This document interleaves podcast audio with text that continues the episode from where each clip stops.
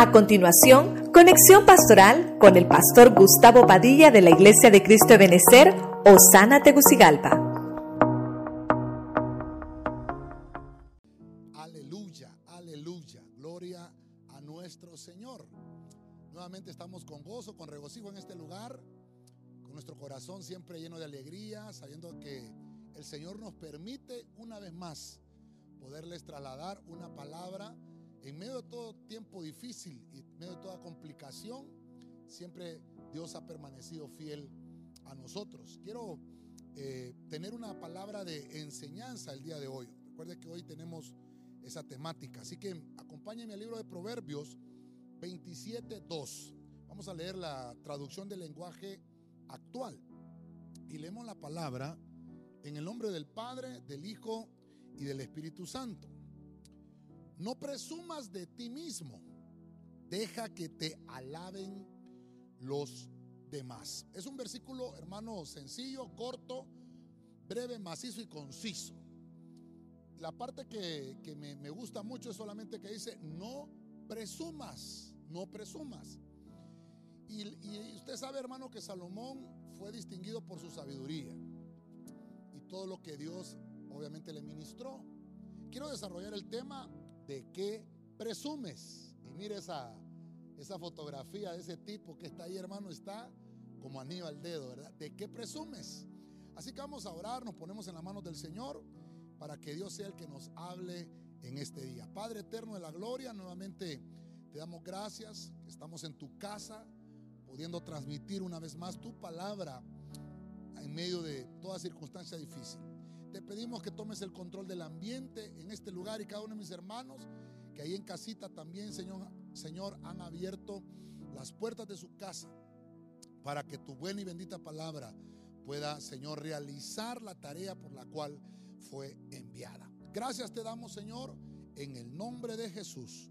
Amén y amén.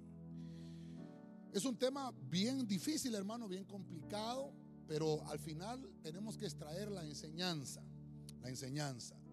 En el libro de Apocalipsis, no lo vamos a leer, pero para los que anotan y los que ya tienen ahí su lápiz y su papel, en Apocalipsis 3:17 eh, podemos encontrar dos versículos, 17 y 18, donde el Señor le habla a una iglesia. Creo que es la iglesia de la Odisea, si no me equivoco. Pero le está diciendo el Señor, tú piensas que eres rico, tú piensas que nada te falta, empieza a decirle al Señor, ¿verdad? como a reclamarle. Pero en el verso 18 le dice, te aconsejo que de mí compres. Mire usted cómo como que el Señor hay una iglesia que, que presumía mucho por el tema que estamos desarrollando hoy. Y le dice el Señor, ¿sabes? Te falta todavía. Y empezó a señalarle. Iba por ese punto a desarrollar solamente la iglesia de la Odisea, pero me di cuenta que al final Dios me llevó a ver en la Biblia personajes que de alguna forma presumían de algo y que Dios al final les dio una lección. Y como hoy es enseñanza, vamos a desarrollar lo que a nosotros nos puede enseñar esto. Presumir es cuando se considera una cosa que yo lo creo que es real cuando no lo es. Eso es presumir.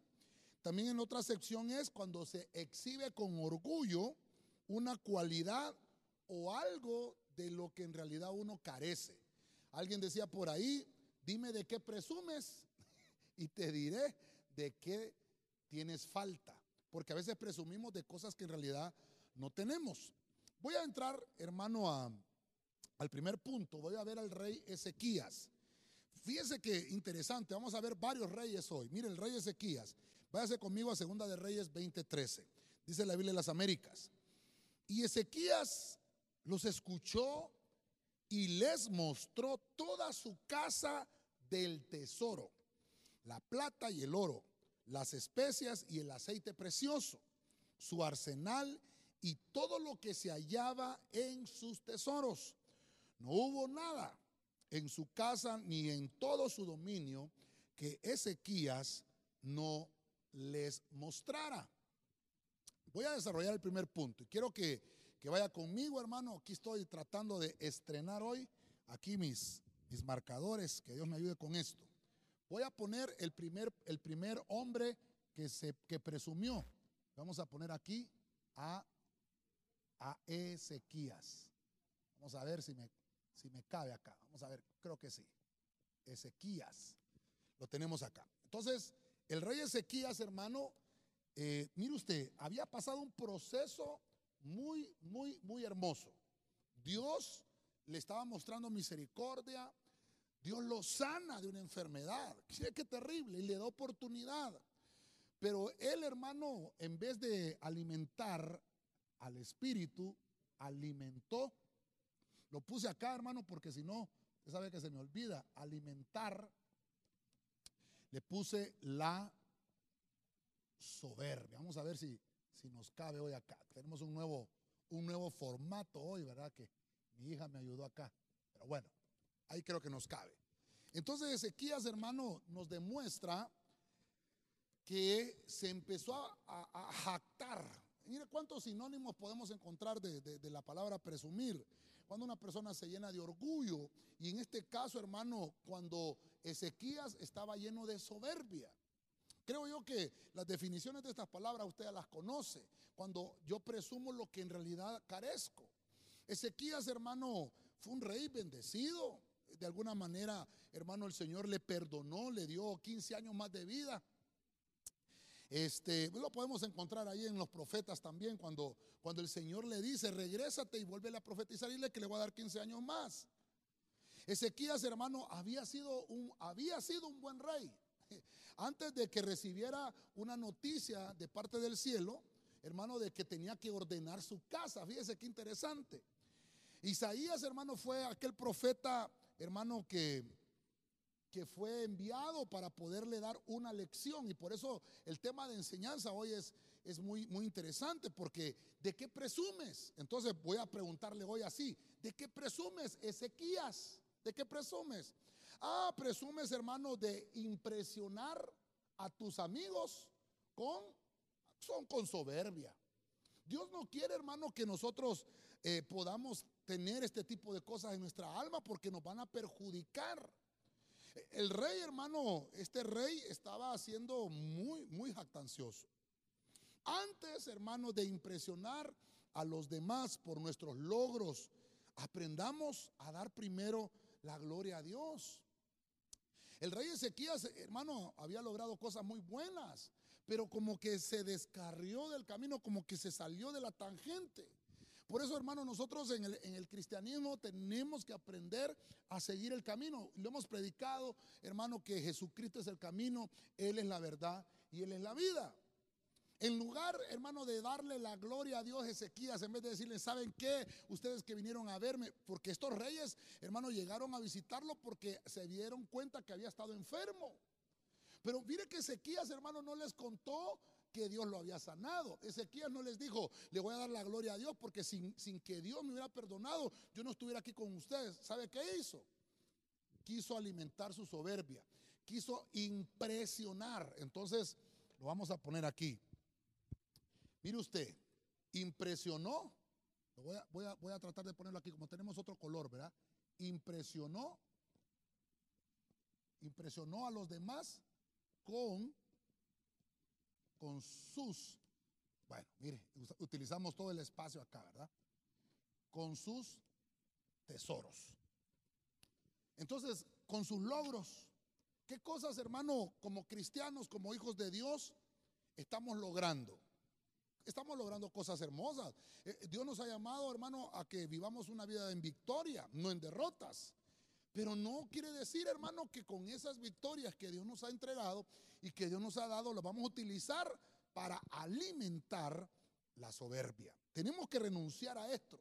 El rey Ezequías mostró sus tesoros, cosas íntimas. Hay cosas, hermano, que tenemos que ser eh, eh, recatados. No tenemos que mostrarle a todos, hermanos, las cosas que Dios tal vez nos ha dado para nuestro propio consumo. Hay palabra de profecía, hay palabra de ciencia o de sabiduría que Dios te ha dado es para que sea de tu consumo. No trates de impresionar a los demás. Porque esto, esto no te va a servir, te va a ayudar y te va, no te va a ayudar a crecer ni te va a ayudar a desarrollarte, más bien te va a opacar. Aprendamos primero a darle la gloria al Señor. En el libro de Esther, miremos otro ejemplo ¿De qué, presumía? Mira el rey Azuero. Váyase conmigo a Esther 1.17, Biblia de las Américas. Porque la conducta de la reina llegará a conocerse por todas las mujeres y hará que ellas miren con, con desdén a sus maridos y digan, el rey Azuero ordenó que la reina Basti fuera llevada a su presencia, pero ella no fue. Entonces, voy a, voy a continuar con el desarrollo de esta temática. Ahora tengo a otro rey. Tenemos al rey Azuero como el punto número, número dos. Entonces, Azuero, ¿verdad? No es que necesitaba Azuero, sino que así se llamaba Azuero. ¿Verdad? Este rey, hermano, eh, estaba presumiendo, estaba presumiendo su esposa. Estaba, hermano, al calor de los tragos, lo podemos llamar nosotros en nuestra cultura. Estaba bebido, estaba en la alegría del vino, dice la Biblia. Cuando este rey, hermano, está, eh, eh, eh, obviamente, no estaba con el control de la situación, sino que se dejó llevar, hermano, por el calor de, los, del, del vino. En la mente de este hombre, hermano, no estaba en sus cabales, estaba afectada la mente por, por la bebida. Y entonces, hermano, quiso él presumir a su esposa. Hermano, la reina Basti, una mujer hermosa. Era una mujer, hermano, espléndida. Pero, pero fíjese usted que a Suero, hermano, le faltó un poco de sabiduría. Por eso es que eh, vemos acá que el hecho de que sea rey no quiere decir, hermano, que, que ya completó, eh, obviamente, la totalidad de una sabiduría. Necesitaba aprender muchas cosas. Yo le subrayo acá que la reina Basti fuera llevada a la presencia, pero que ella no lo obedeció. Fíjese usted, él quería presumir a su esposa y, todo por el mismo precio, aunque no es tema de familia. Pero a veces nosotros en, nuestros hogares, hermano, queremos también hacer lo mismo. Mandamos a llamar a nuestros hijos, hermano, para mostrárselo a la visita. Queremos hacerlo, eh, hermano, que tal vez haga gracias o haga, haga cosas, hermano, como que queremos explotar a nuestros hijos. Y también, hermano, los maridos con las esposas. Como le digo, no es tema familiar, pero estamos aprendiendo algo. Aquí, hermano, el rey Azuero eh, presume de que su esposa está sujeta. Presume de que aparte de que ella es hermosa, presume de, la autoridad que él tiene. Y entonces, hermano, veo que me enseña de qué presumía. De una obediencia que en realidad no tenía. Entonces, mire, no lo pensé que lo había puesto acá. Pero, entonces, ¿qué pasó? El rey Azuero lo que estaba haciendo era, hermano, mostrando que tenía eh, a la gente bajo control, pero en realidad no. Entonces, él lo que tenía, hermano, era un problema de autoridad. Entonces, su esposa, hermano, su esposa no, no pudo obedecer. Entonces, mire lo que pasó aquí, una obediencia forzada. No, no pudo, no pudo, hermano, hacer lo que él quería. Entonces, no podemos, hermano, nosotros a la fuerza hacer que, se sometan los que están a nuestro cargo. Y esto, eh, tal vez, hermanos líderes que me están oyendo, eh, personas, hermano, tal vez esto sirve también para su casa o también para en su trabajo. Si usted está a cargo de una área, qué sé yo, usted tiene que ganarse el respeto de esas personas, pero no tiene que ser un respeto forzado. Porque cuando queremos hacer las cosas forzadas, mire lo que le pasó a este, a este rey Azuero. Fue avergonzado por su propia esposa. Y en el versículo que estamos leyendo, más bien dice que los, los consejeros de él le estaban diciendo, ¿sabes qué, rey? Tienes que quitar a esta reina. Y empezó a tomar malas decisiones. Porque en realidad él, hermano, voy voy a tomar ese punto, el ángulo que quiero mostrarle. Él quería mostrar a su mujer, él quería mostrar a su esposa. Pero vemos que lo que estaba haciendo era forzando la obediencia. En realidad él estaba fallando. Su mente no estaba en sus cabales, e, e, él estaba embriagado, él estaba, hermano, eh, bajo los efectos del alcohol. Ahora, el respeto entre un hombre y una mujer surge del aprecio entre, entre los dos. Tiene que ser mutuo. Y yo quiero, yo quiero mostrarle algo que yo pude aprender aquí con Azuero. El respeto lo debemos de ganar cada uno de nosotros con aprecio hacia los demás. No debe de ser impositivo ni forzado. Fíjese usted, hay gente hermano que en algunos lugares eh, gente prominente, artistas, por decirlo de alguna forma, cuando visitan algún país, el alcalde de la ciudad a la cual visita el artista le entrega las llaves de la ciudad. Pero el artista no está, no está, hermano, haciéndolo forzosamente. El artista no está, hermano, eh, obligando a que le entreguen una llave de una ciudad. Simple y sencillamente porque él mismo ha demostrado alguna gracia, eh, alguna afabilidad, hermano, tiene algo que la gente lo aprecia. Es afable.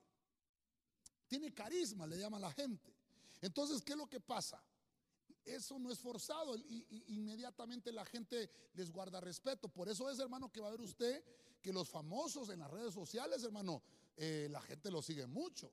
Porque se han ganado un respeto de la forma como cantan, puede ser de la forma como bailan, puede ser de la manera como cantan, eh, como, como componen una canción como pintan un cuadro, porque son, son personajes famosos, artistas, eh, actrices, actores de películas. Mire qué interesante. Entonces se ganan el respeto de la gente por su, por su trabajo. Eh, eh, esto no es, hermano, de que yo, voy a imponer el respeto en la gente. Esto me va a llevar a la ruina. Por eso es de qué presumes. Presumes de que tienes autoridad, vas a quedar en vergüenza. Por eso, hermano, vemos cómo hay fracasos hasta en la política porque presumen de cosas que no tienen. Por eso la pregunta, yo, hermano, perdone, creo que ya, llevo tres enseñanzas con esta, haciendo preguntas, ¿verdad? Donde te sientas. Hermano, ¿a, qué quieres alcanzar? Y en este caso nos sería, ¿de qué presumes? No puedes presumir lo que no tienes. No forcemos, hermano, la obediencia. El respeto se gana con aprecio. Cuando nosotros demostramos aprecio a los demás, hermano, vamos a ganar el respeto. Entonces sería eh, mostrar, lo voy a poner acá, mire qué bonito este marcador, hermano, mostrar respeto. Ah, lo importante es que, que aquí tengo más espacio para escribir, ¿verdad? A los demás. Solo me confirman el acento de más. Sí, ¿verdad? En la A, ¿verdad? Es que estos hermanos son calidad, hermano, hasta, hasta gramática saben, hermano. Bueno, entonces mire, la pregunta, ¿de qué presumes? ¿Estás presumiendo de, que en realidad tienen, tiene la gente respeto contigo? Ten cuidado, el rey Azuero nos muestra, hermano, que, que el respeto no se impone, sino que el respeto, hermano, debemos de ganarlo con aprecio a los demás.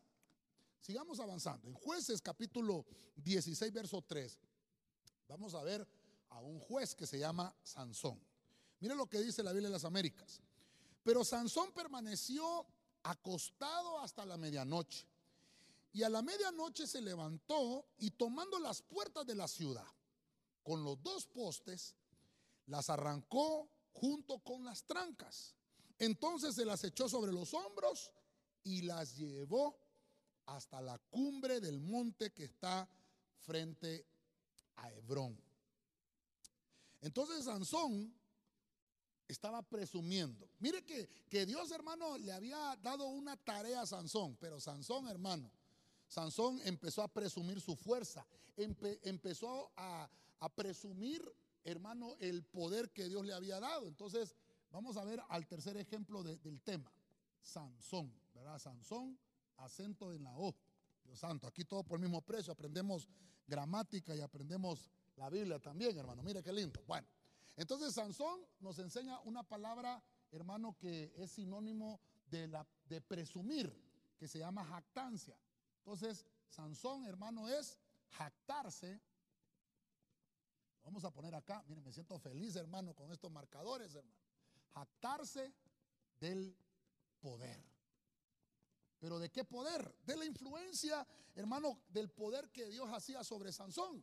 El poder no era de él. El poder del cual estaba presumiendo Sansón se lo estaba entregando Dios. Entonces, Sansón mostró su fuerza, mostró lo que él era capaz de hacer a los hombres.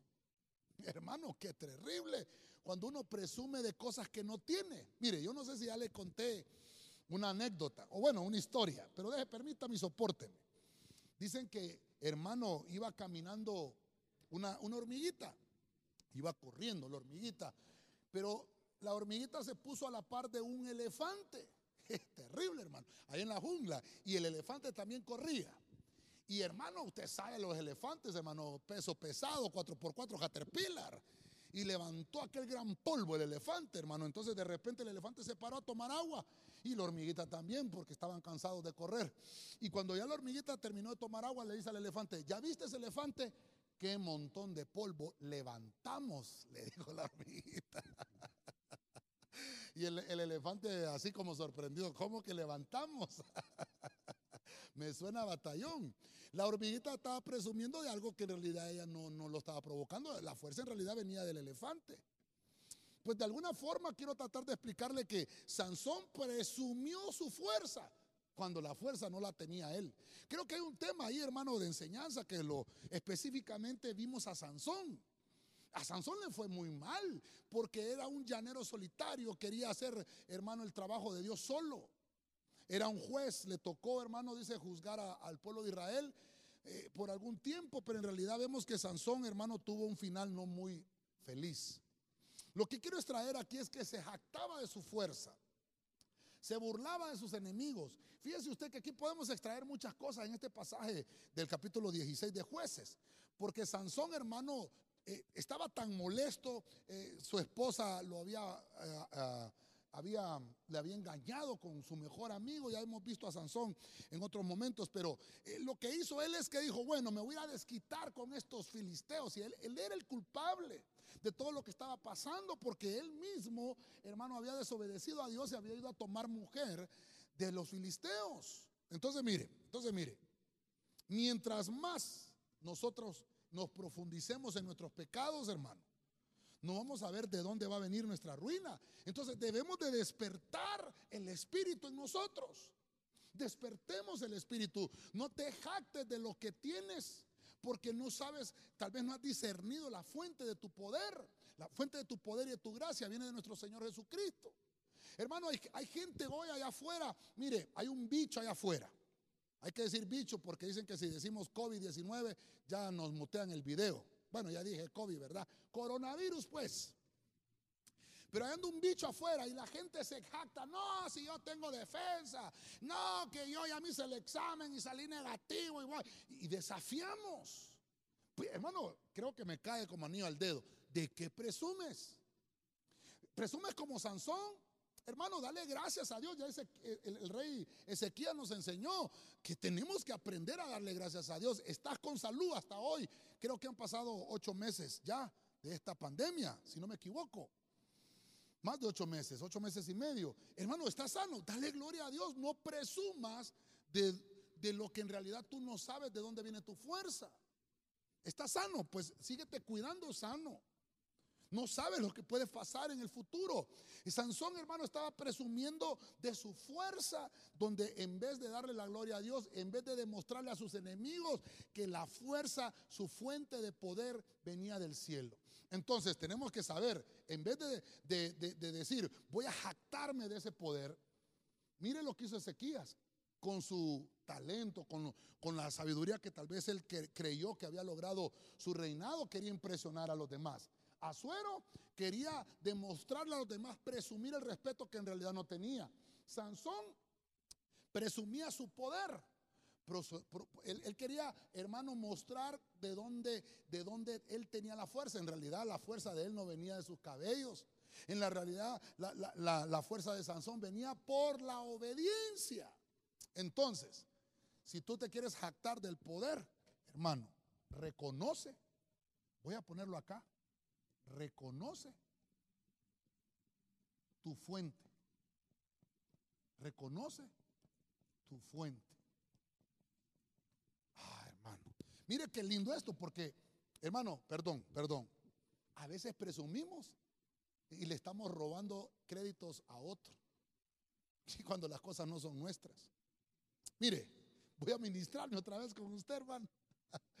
Creo que le he contado yo de, la clase de dibujo técnico, una clase que me gustó mucho, mi hermano. Todavía me sigue gustando el dibujo técnico.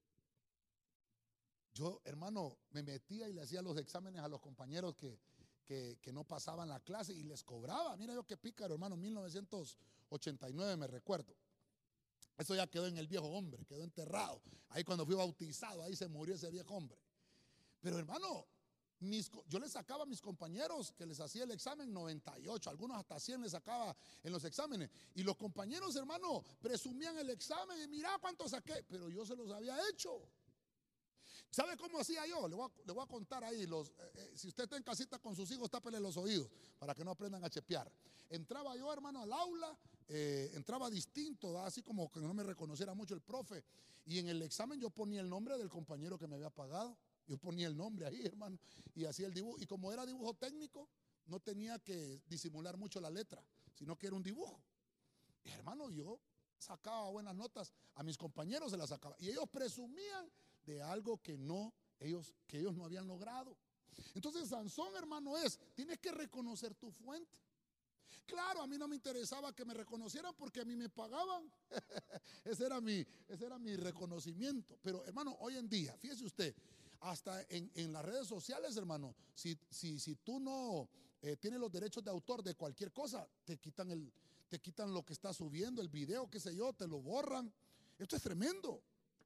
Pero fíjese que Sansón, lo que quiero enfocarle aquí es que él, por estar presumiendo su poder y su fuerza, se había apartado de lo que Dios le había delegado y se fue a Filistea. Y tanto así, hermano, que él, hermano, sus enemigos lo rodearon pero él presumió su fuerza y se levantó a medianoche con, hermano, eso, no, Dios no se lo había dicho.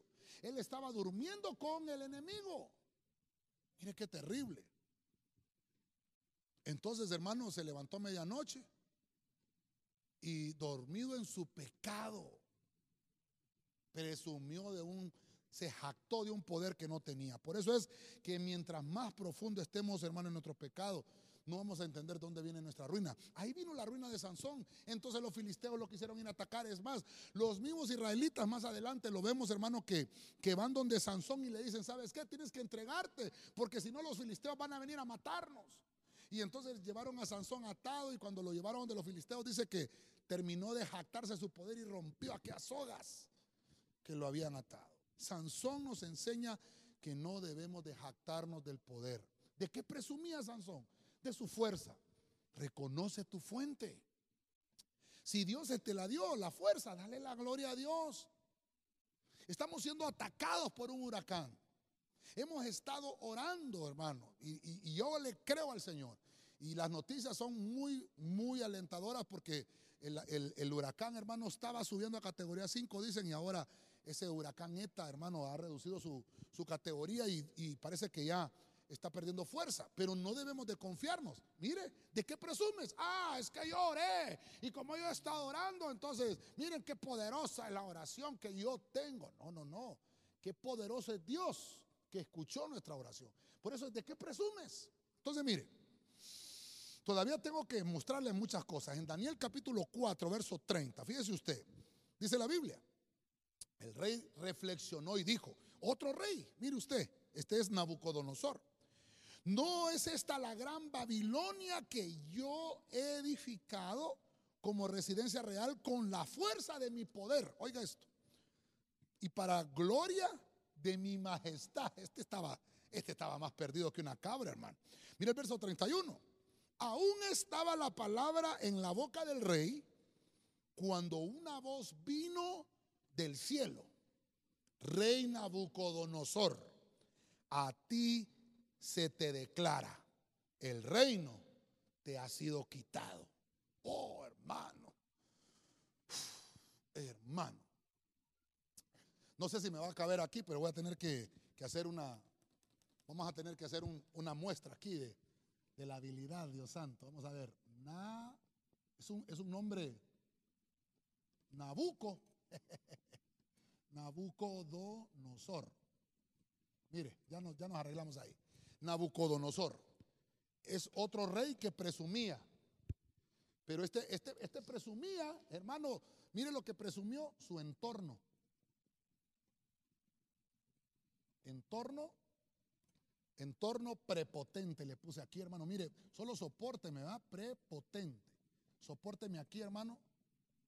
Un entorno que él, él había creado un entorno. Él lo había creado, es cierto. Pero cometió un error, presumió. Mire cómo es Dios, mire cómo es Dios. Dios lo dejó crecer, Dios lo dejó desarrollarse. Dios dejó, hermano, que mostrara su palacio. Estamos hablando de un rey que no era escogido por Dios, el rey de Babilonia, Nabucodonosor, que hoy es conocido como Irak. Entonces este rey, hermano, dice, él vio, hermano, todo lo que él había edificado. Y, mire las palabras. Esta Babilonia que yo, hermano, perdóneme, ni, yo creo que ni tan siquiera un ladrillo había puesto Nabucodonosor, Nabuco, así como puse allá, Nabuco. Yo creo que ni un ladrillo había puesto, pero dice, yo he edificado como residencia real con la fuerza de mi poder. Mire la palabra prepotente. Mire la presunción, la jactancia. Para gloria de mi majestad. Hermano, no le dio la gloria a Dios. Lo que me llama la atención es que dice que él directamente le habló Dios del cielo. Directamente. Y inmediatamente vino la voz del cielo y le dijo, Rey Nabucodonosor, por nombre lo menciona. Y le está diciendo, oye, ¿sabes qué? Dice el Señor que se te ha quitado tu reino. Estás presumiendo tu entorno. Tienes que aprender que fui yo el que te di todo lo que tienes. Oh, hermano, perdóneme, perdóneme. Tal vez quiero que, me soporte esto, pero esta es la palabra que tal vez Dios me dijo que le pudiera trasladar. Estoy tratando de trasladarle, hermano, tu entorno, eh, que no te haga prepotente. Tal vez vives en una buena colonia, tal vez vives en una buena casa. No seas prepotente. Dale gracias a Dios por lo que tienes. ¿De qué presumes? ¿De qué presumes?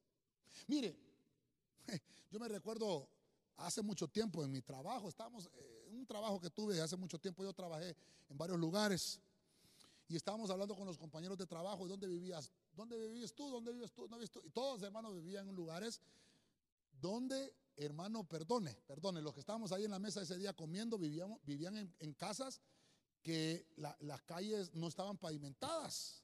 ¡Oh! Y yo vivía en una colonia, hermano, que era pavimentada. ¿Y sabe qué les dije yo ahí en el almuerzo? ¿Y vos dónde vivís, Padilla? Me dicen. donde yo vivo, si tú quieres llegar a visitarme, no vas a tocar tierra porque todas las calles están pavimentadas. hermano, por el tema, Nabucodonosor, hermano, me estaba comportando como Nabuco, yo, hermano. Me estaba comportando como ese rey prepotente. Que, hermano, yo le conté del pavo real, ¿verdad? En el tema pasado. El pavo real se levanta sus plumas, hermano, para que la gente lo vea, pero cuando él ve sus patas tostadas, secas y llenas de polvo, hermano, mejor agacha las plumas. Nabuco, no seas Nabuco, hermano. No presumas de cosas que no sabes de, cómo, cómo se obtuvieron. Dale la gloria a Dios que fue el que te ayudó. Dale la gloria a Dios que te dio la salud. ¿Sabes qué pasó con Nabucodonosor? El Señor, por estas palabras que él dijo, lo convirtió en un animal. Literal, hermano. Dice que comía zacate, que se tiró, hermano, como en cuatro patas, como un animal, hermano. Andaba ahí como loco, su mente le fue borrada. Hermano, cosas terribles, usted lo puede leer en su casa. Mire, hermano, la Biblia dice que Dios resiste al orgulloso y dice la Biblia que al altivo lo mira de lejos. Entonces, mi consejo, ganémonos con humildad la mirada del Señor, hermano. Dios mira de lejos al altivo. hoy el culto va a estar horrible porque yo no voy a estar en el culto. Hoy yo no voy a cantar. Hoy yo no voy a predicar. Nabuco, le diría yo, hermano, Nabuco, prepotente. Mire, yo me recuerdo una vez, hermano, que, ah, hermano, ah, usted sabe que a veces entre semana, hermano, los cultos en realidad van los que amamos al Señor. Hoy que es martes, hoy que es día de enseñanza, usted está en casita, pues gloria a Dios. Yo sé que todos estamos en casita viendo la, la prédica también y compartiendo. Qué lindo. Pero cuando estuvimos presenciales, hermano, los que me están oyendo, pastores, ministros, líderes, todos los que me oyen, saben que lo que voy a decir es cierto.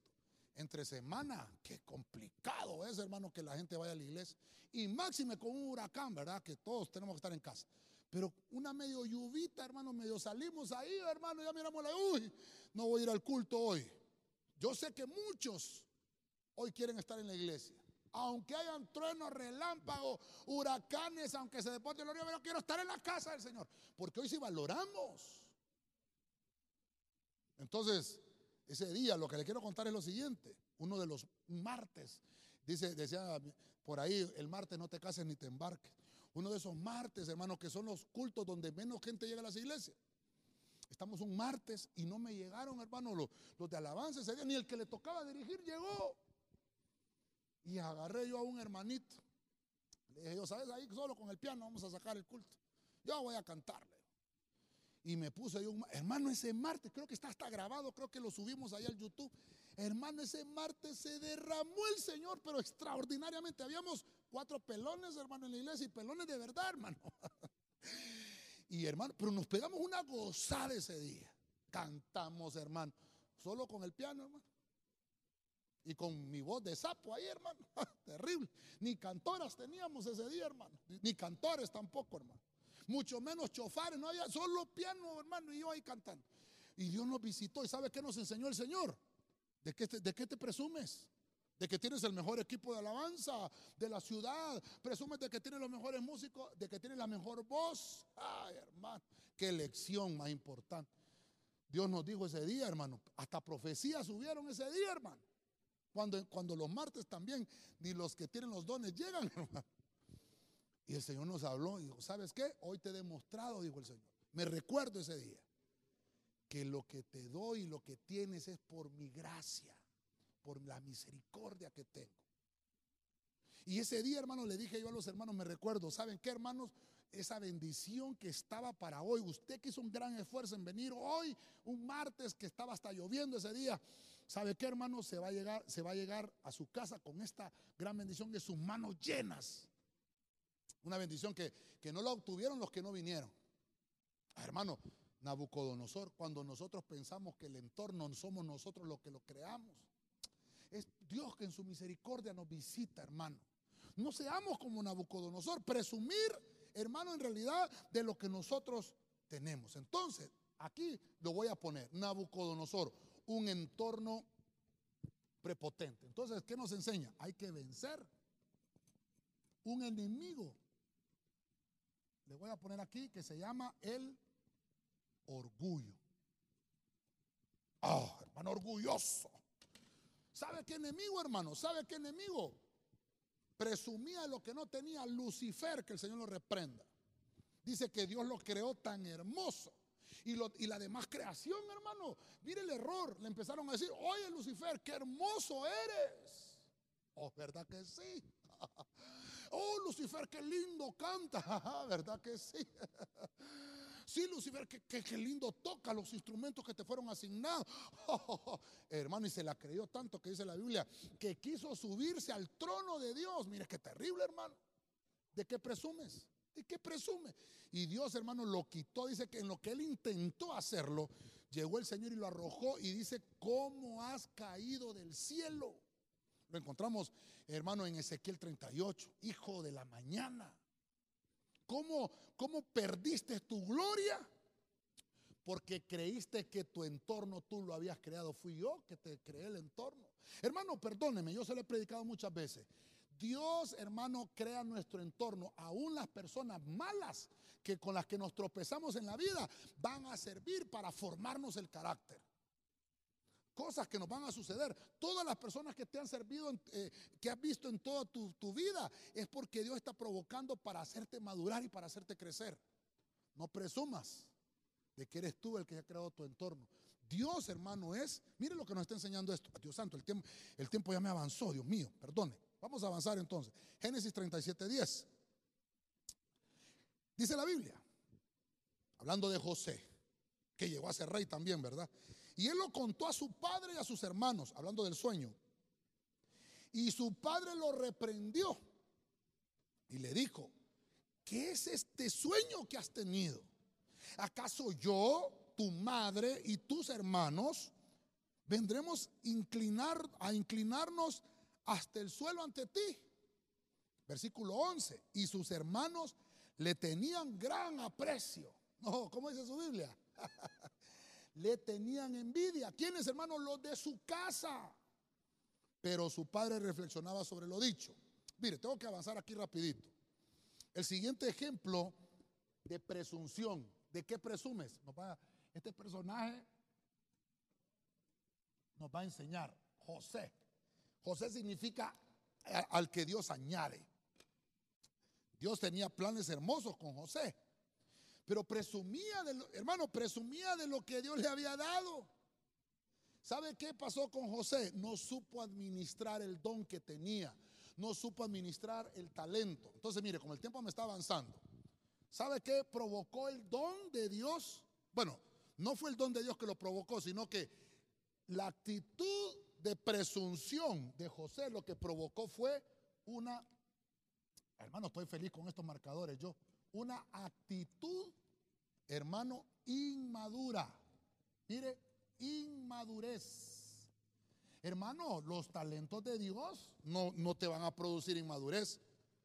Depende tú si presumes. hermano, esto se pone complicado. Si nosotros, hermanos, no, no aprendemos a, administrar, recuerde, mire, los mayordomos me están escuchando, los hermanos de la, de la doctrina intermedia. Tenemos que saber administrar todo, administrar lo que nos da el Señor, tanto material como espiritual. La riqueza tienes que saberla administrar. José, hermano, mire, le contó el sueño a su, a su padre, está bien, su cobertura, a su papá, se lo cuenta a sus hermanos también. Como él estaba presumiendo que Dios le estaba dando, hermano, talentos, que Dios le estaba dando sueños, que lo iba a usar. Y él, hermano, su carta de presentación eran sus sueños. Y el verso 11 dice que sus hermanos, por presumido, le tenían envidia a José. Usted me dirá, pastor, sí, pero vemos el final de José. Sí, pero le costó. Aproximadamente en ese versículo José tenía entre, entre 15 a 17 años. Era un muchacho inmaduro, una actitud inmadura. Jóvenes que me están oyendo, no presumas de tu fuerza, no presumas de los talentos, de los dones que te ha dado. Sé eh, humilde, aprende humildad. Entonces, el tiempo me está avanzando y le voy a rogar a los hermanos que me ayudan con la música. Creo que es mi hijo, ¿verdad? Que está aquí con el piano. Aprendamos, voy rapidito para que me vayan ayudando aprender humildad. Hermano, estoy feliz con estos, con estos marcadores. ¿Verdad? Estoy feliz. Al que le va a tocar borrar es el que no va a estar feliz. Amén. hermano, déjeme gozarme en el Señor. Mire, jóvenes que me están oyendo, sepan administrar los, dones. Yo sé que estás ahí en casa y yo sé que Dios te está bendiciendo y te falta más bendición todavía. ¿Sabe qué le pasó a José? No aprendió, estaba en la cárcel y no aprendía. ¿Sabe cuál era su carta de presentación? Ellos yo sé interpretar sueños. Estando en la cárcel todavía José, hermano, 13 años creo que estuvo José, si no me equivoco, de estar ahí en la cárcel. Hasta que salió. O sea, hasta, que pasó el proceso. Nuestros talentos, hermano, y conocimientos vienen de Dios. Y es más correcto agradecérselos a Él que agradar o alardear de ellos. No alardiemos, hermano. De, oh, yo tengo una revelación, hermano, que usted no se imagina. Yo hasta le miro los pelos a los demonios, hermano. Perdona, José, perdona, Chepe, perdona, Chepe. Tienes una actitud inmadura. Tienes que cambiar. Tienes que aprender humildad. Mire, voy a finalizar porque el tiempo me avanzó, hermano, perdóneme. Primera de Samuel 16, 10. Acompáñame ahí rapidito. Isaí hizo pasar a siete de sus hijos delante de Samuel. Pero Samuel dijo a Isaí, el Señor no ha escogido a estos. Oh, mire, estoy finalizando. Yo quiero que me ayudes ahí, hijo, con el piano, por favor. Dios santo, perdóneme que Quiero seguir escribiendo con estos marcadores, hermano. Vamos a ver. Isaí. Usted sabe quién es Isaí, ¿verdad? El padre de David. Es el padre de David, Isaí. Isaí, hermano, él estaba presumiendo a sus hijos, pero tenía un juicio parcial. ¿Qué nos va a enseñar Isaí? Que no debemos de tener juicios parciales con nadie. Debemos de aprender que no tenemos que presumir lo que no tenemos. El Señor se había apartado a Saúl como rey porque el pueblo de Israel, usted sabe, quería rey. Y entonces Dios, hermano, les cumplió el capricho, les dice, bueno, le voy a dar a Saúl. Dice la Biblia que Saúl, el más alto en Israel le llegaba al hombro, o sea, imagínense la altura de Saúl. Era, era, era un hombre hermoso, Saúl, hermano, tremendo. Y entonces el Señor le habla a Samuel y le dice, ¿sabes qué? Voy a, voy a apartar a otro rey. Voy a apartar a otro rey. Vete a la casa de Isaí. Y entonces Samuel le dice al Señor, Señor, pero, pero si voy donde Isaí, Saúl se va a dar cuenta y me va a matar porque eso es traición. Entonces el Señor le dice, ¿sabes qué? Di que vas a ofrecerme y levanta un altar e invita a Isaí. Hermano, mire cómo el Señor hasta nos enseña cómo debemos de ser diplomáticos. Mire qué tremendo. Bueno, el tema no es ese, el tema es que llega Samuel donde Isaí hermano. Y cuando, y dice la Biblia que cuando Samuel entra, ve al primero, al mayor, al alto, al rubio, Josarcos, hermano. Y dice, este se parece como Saúl y está lindo, este va a ser. Y dice la Biblia que el Señor le dijo, hey, este no es. Entonces le pregunta Samuel y le dice Isaí, bueno, Isaí, ¿tienes algún otro hijo? Y le dice la Biblia, hermano, aquí, por eso le, le presento el versículo. Isaí le hizo pasar los siete de sus hijos. Eso sería otro tema, desarrollar, hermano, esos siete nombres de los hijos de Isaí hasta que se llegó al octavo que era David. Pero dice que le, le, mostró Isaí, hermano, su prepotencia, le quiso presumir a sus hijos. Le presumió a siete. Y entonces Samuel, por revelación del Espíritu, le dijo, el Señor Oiga bien, no, no, dice, no es que yo lo voy a escoger. Mire Samuel. Por eso es que la Biblia dice que Samuel era conforme al corazón de Jehová. Y le dice, ¿sabes qué, Isaí? El Señor no ha escogido a estos. Nosotros, hermano, podemos decir cómo se ven los hombres. Pero Dios es el único que puede decir lo que son. Es más, la Biblia dice, el mismo hombre no conoce su corazón. El propio hombre no lo conoce, solo Dios. ¿De qué presumes? Isaí presumía de sus hijos. Tenía un juicio parcial. Allá estaba olvidado David, allá lo tenían hermano afuera de la casa. Yo creo que dormía con las ovejas David porque dice que yedía, dice, a oveja, olía a oveja. Ahí pasaba David. Ahí, hermano, fue donde David estaba con sus ovejitas. Ahí es donde David le cantaba a las ovejitas.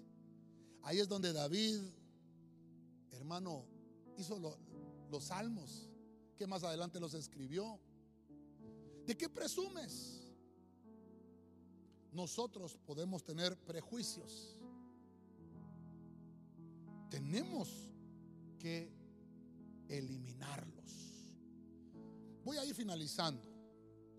Siete veces se equivocó Samuel. Entonces nos enseñó que tenemos que eliminar prejuicios. Dios santo. Ya me había equivocado acá y se me olvidó, ¿verdad? Pero bueno, ahí lo corregimos. Eliminar prejuicios. No tengas prejuicios con la gente, no tengas prejuicios con nadie. Es más, por ahí dicen, hermano, no juzgues al libro por su portada, conócelo. Yo me recuerdo, me recuerdo que una, una persona vino al ministerio hace muchos años. Y hermano, perdóneme, esta es mi manera de predicar, esta es mi forma de predicar. Yo no quiero imitar a nadie. Siempre la palabra que Dios me ha puesto ha sido así como un poco confrontativa, perdone. Pero esto es lo que Dios así me lo da a Él y yo es mi manera de predicar. Yo le digo al Señor, úsame como tú quieres que me use. Yo a veces quisiera, hermano, ser distinto, diferente, pero usted sabe, los evangelistas predican de una manera, el profeta predica de otra, el pastor de otra, el maestro. Todos tienen su unción distinta. Y entonces me dijo ese hermano, Pastor, cuando yo vine a la iglesia, vine la primera vez, lo escuché predicar y me cayó mal. Oye, yo, hermano, asustado. ¿Y qué pasó, hermano? No, una palabra muy terrible me confrontó y, me hasta me fui molesto a la casa. Y oh Dios santo, hermano. Y yo le dije, antes de que siga, hermano, perdóneme. Le digo, no, no se preocupe, pastor. En la casa me habló el Señor. ¿Sabe qué me dijo el Señor? No fuiste tú el que dijiste, voy a la casa de Dios para que tú me hables, Señor. Ahí está, esa es la palabra que tenía para ti. Uy, hermano, cuando me dijo eso ya me, me sentí más aliviado.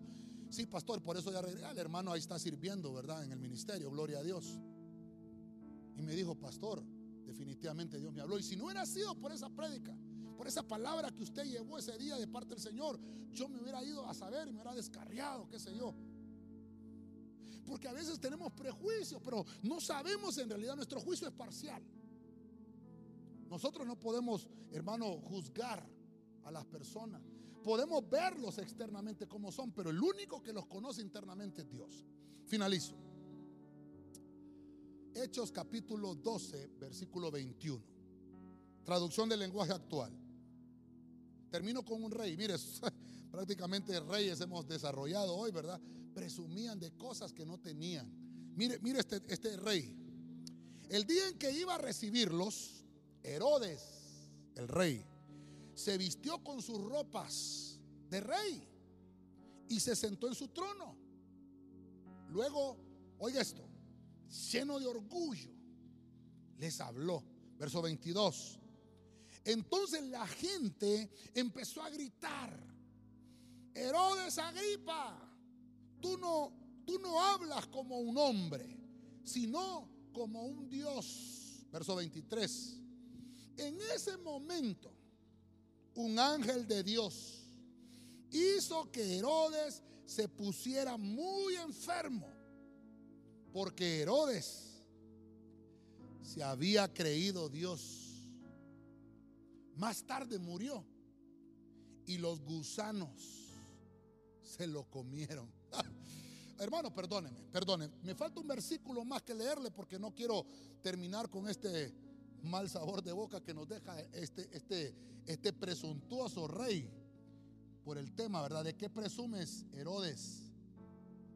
Dice hermano que con un orgullo tremendo.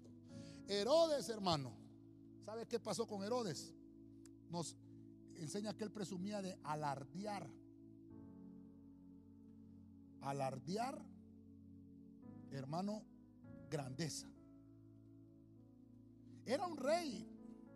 Y mire qué terrible cuántos reyes hemos desarrollado hoy. Que todos ellos, hermano, como que el poder los corrompió. Cada uno de los que hemos visto hoy. Y mire cómo, por eso escogí esta traducción del lenguaje actual, porque nos enseña que todos, hermanos, a todos, a todos, no va a llegar el día de la muerte. Todos vamos a morir, así dice la Biblia. Está decretado que el hombre muera una vez y después el juicio. Y sabe qué? A todos nos van a comer los gusanos. Tanto el rico como el pobre somos del mismo material. El que tiene poder como el que no lo tiene. El que tiene riqueza como el que no la tiene. ¿Sabe? Todos tenemos músculos. El sistema digestivo, el sistema respiratorio, sistema nervioso, el sistema óseo. Todos lo tenemos. Todos tenemos cerebro. Todos somos iguales, fuimos creados iguales. Este rey Herodes, hermano, usted conoce, había una influencia de espiritual, una influencia demoníaca sobre su vida. Y todo lo que pasó, podemos estudiar solo Herodes, hermano, eh, eh, exponerlo a él y aprender mucho de lo que en realidad no debemos de hacer nosotros. Pero quiero terminar con este punto, él alardeó su grandeza. Él mostró, hermano, su oratoria. Él le mostró a la gente que él aplicaba la homilética, que aplicaba la hermenéutica, hermano. Y la gente, mire la gente que terrible. Empezó a gritarle, Herodes, Herodes. La gente, hermano, empezó a alimentar el fuego. Empezó a alimentar a este monstruo. La gente a veces, hermano, es complicada. Por eso, hermano, es que cuando aquel dicho que dicen, ¿verdad? Cuando es mucha la limosna, hasta el cura duda, hermano. Si tú eres un presuntuoso, si eres un orgulloso, uno que alardea, uno que es inmaduro y que no todavía no has aprendido a darle la gloria a Dios por lo que tienes, vas a terminar como Herodes. Mire que inmediatamente en ese momento, cuando Herodes se creyó lo que la gente le dijo, dice que Herodes se empezó a poner enfermo. Porque se creyó Dios. Y dice que los gusanos se lo comieron. Hermano, Dios es muy celoso de su honra. Y será glorificado Dios en aquellos que demuestran humildad. Entonces, ya vimos que tenemos que aprender humildad con José. Ya vemos con Isaí que debemos de eliminar juicios, vencer el orgullo, reconocer la fuente, mostrar respeto a los demás. No impresionar con tesoros que nosotros no hayamos ganado. Pero Herodes, hermano, nos está enseñando que el único digno de gloria es Dios. Muchos, hermanos, príncipes que a lo largo de la historia bíblica podemos encontrar, recibieron honores divinos, pero divinos humanos, no divinos con D mayúscula del cielo. Mire, voy a terminar con Jeremías 9:23, versión oro. Con ese termino. Tengo todavía cuatro minutitos en los que nos preparamos ahí también. Pero quiero terminar con este versículo. Esto dice el Señor. No se gloríe el sabio en su saber, ni se gloríe el valeroso en su valentía, ni el rico se gloríe, oiga esto, en sus riquezas. Verso 24. Mas el que quiera gloriarse, gloríese. Sí, pero ¿en qué? En conocerme, está diciendo el Señor, y saber que yo soy el Señor. Oiga lo que dice, el autor de la misericordia y del juicio y de la justicia en la tierra.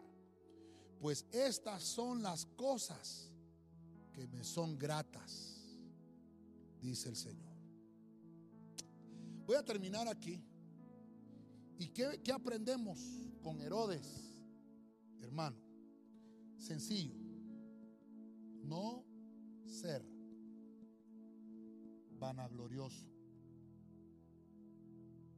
No, no te eches flores tú solo. Mire, hermano, voy a, voy a ministrarme con usted en lo que termino con este versículo. No se gloría el sabio en su saber. Se lo puse aquí subrayado. El valeroso en su valentía. El rico en sus riquezas. Gloríate en conocerme, dice Dios, que yo soy el autor de misericordia, de juicio, de justicia. Y dice acá termina que estas cosas me son gratas. Una vez me preguntaron, me dijeron, oh pastor, usted ha de ser un esposo ejemplar. Usted, pastor, cuénteme cómo ha llegado eh, a, criar a sus hijos, su familia, su matrimonio, usted como esposo, como padre, como pastor. Entonces eh, le digo, eh, espéreme, espéreme, cuando hay mucha la limosna, te cura duda. ¿Sabe qué? Si esa pregunta no me la tiene que hacer a mí. Pregúntele a mi esposa cómo soy de esposo. Pregúntele a mis hijos cómo soy de padre. Y pregúntele a las ovejas cómo soy de pastor. Pero si usted me pregunta a mí, peligroso y me van a glorir yo. Que Dios nos libre, hermano. No presumas de cosas que tú mismo ni sabes. Yo le digo a los hermanos, perdónenme, estoy aprendiendo a ser pastor todavía. Uy, pastor, sí, seis años, siete vamos a cumplir. Siete años de ser pastor. Cuando miro a esos hombres de Dios, escucho, hermano, a mi padre espiritual que tiene más de 26 años de ser pastor, al apóstol Sergio que tiene más de 40 años de, predicar y de ser pastor. Y digo yo, apenas llevo seis años y medio de estar predicando yo. Me falta mucho. Cuando veo a estos hombres de Dios que han predicado, hermano, prácticamente toda su vida. Yo digo, ni tan siquiera el polvo de los zapatos les, llego, hermano. Ayúdeme usted a orar. Ayúdeme a pedirle al Señor que nos que nos mantengamos en humildad, con los pies en la tierra, pero la cabeza siempre en el cielo. Quiero hacer una conclusión. Una simple pregunta. ¿De qué presumes? Vemos por lo menos, hermanos, siete personajes. Hay más. Pero déjeme pensar en estos que tal vez nos pueden extraer un poquito de lo que quiero mostrarle. El número uno, un rey Ezequías. El rey Ezequías, hermano, presumía su tesoro, sus logros. No sabía que era Dios que le había dado una oportunidad de vida. Era Dios que lo había sanado y en vez de mostrar, hermano, a un Dios que le había tenido misericordia, fue a mostrar sus tesoros. Alimentó su soberbia.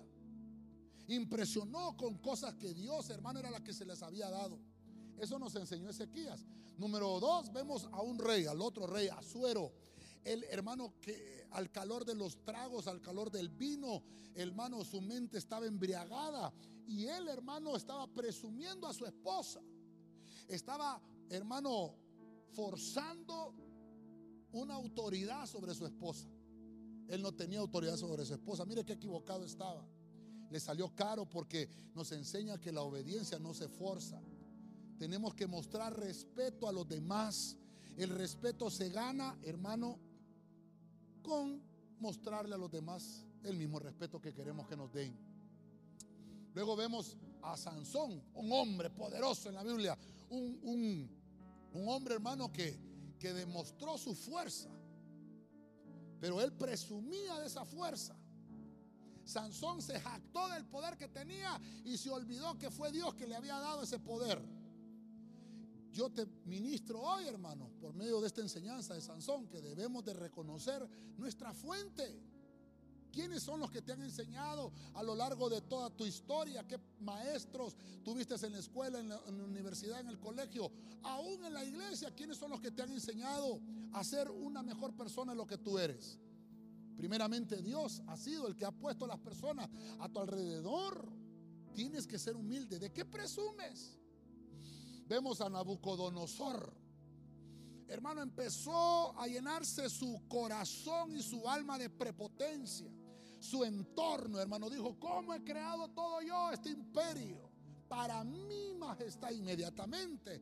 Una voz del cielo le habló y le dijo, tu reino ha sido quitado. Y aquel rey, uno de los imperios más grandes del mundo, fue reducido a la impotencia a tal grado que literalmente fue hecho un animal hay que vencer el orgullo. Eso nos está enseñando Nabucodonosor. No dejemos que la prepotencia nos inunde y nos invada. Luego vemos a José, hermano, un hombre de Dios. Dios tenía preparado un reinado también para él. Pero José tenía una actitud inmadura. Su inmadurez no supo administrar el don de Dios. Tenemos que aprender humildad. ¿De qué presumes? de que Dios te usa en la iglesia como músico, de que Dios te usa en la iglesia como cantor, como cantora, de que Dios te usa como predicador, de que Dios te usa en tu ministerio, de que Dios te usa con el talento y el don que te ha dado. ¿De qué presumes? Tienes que tener una actitud madura. Siempre la gloria es para el Señor. Por eso nosotros los de alabanza, siempre que terminamos de orar, de, hacer el, el servicio al Señor, y no a nosotros, sino a ti sea la gloria. No se nos debe de olvidar eso, hermanos de alabanza que me están escuchando. Hermanos servidores que me oyen, discipuladores. Y no a nosotros, sino al Señor que merece toda la gloria. Vimos también a Isaí, hermano, un padre orgulloso de sus hijos. Qué tremendo Isaí. Tenía un juicio parcial porque, hermano, tenía a sus hijos eh, al más alto. Primero fue el primero que le mostró a Samuel, al primogénito, al de su fuerza, al de ojos arcos, pelo rubio, hermano, de su piel blanca, este que parece gringo. Este va a ser el rey. Hermano, le mostró siete de sus hijos. Allá tenía olvidado a David. Algunos dicen que David no fue tan alto. Tal vez uno unos 68, unos 70 medía, dicen por ahí. No era tan alto. Era rubio también. Pero no era tan hermoso como los demás, tan elegante como los demás. Pero ese era conforme al corazón de Dios. Isaí, hermano, tuvo un juicio parcial y es lo que nos dice acá y nos enseña es eliminemos los prejuicios. Porque nosotros tal vez pensamos de una forma, pero Dios tiene otros planes. ¿De qué presumes? ¿De qué presumes? Y terminamos con el rey Herodes el rey Herodes alardeaba de grandeza, de que podía, hermano, ser un gran orador. Y mire también, hermano, el mal que hace el pueblo a veces. empezó a decirle, sí, Herodes, como tú no hay otro. Tengamos cuidado cuando alguien se nos acerque y nos diga, hermanito, usted es el que mejor predica en la iglesia. Hermanito, usted es el mejor que canta. Usted es el mejor que toca. Tengamos cuidado. ¿De qué presumes? No dejes que la gente alimente presunciones. Nos enseña Herodes a través de la palabra, hermano Dios, con ese ejemplo, que no debemos de ser vanagloriosos. Te pregunto, ¿de qué presumes?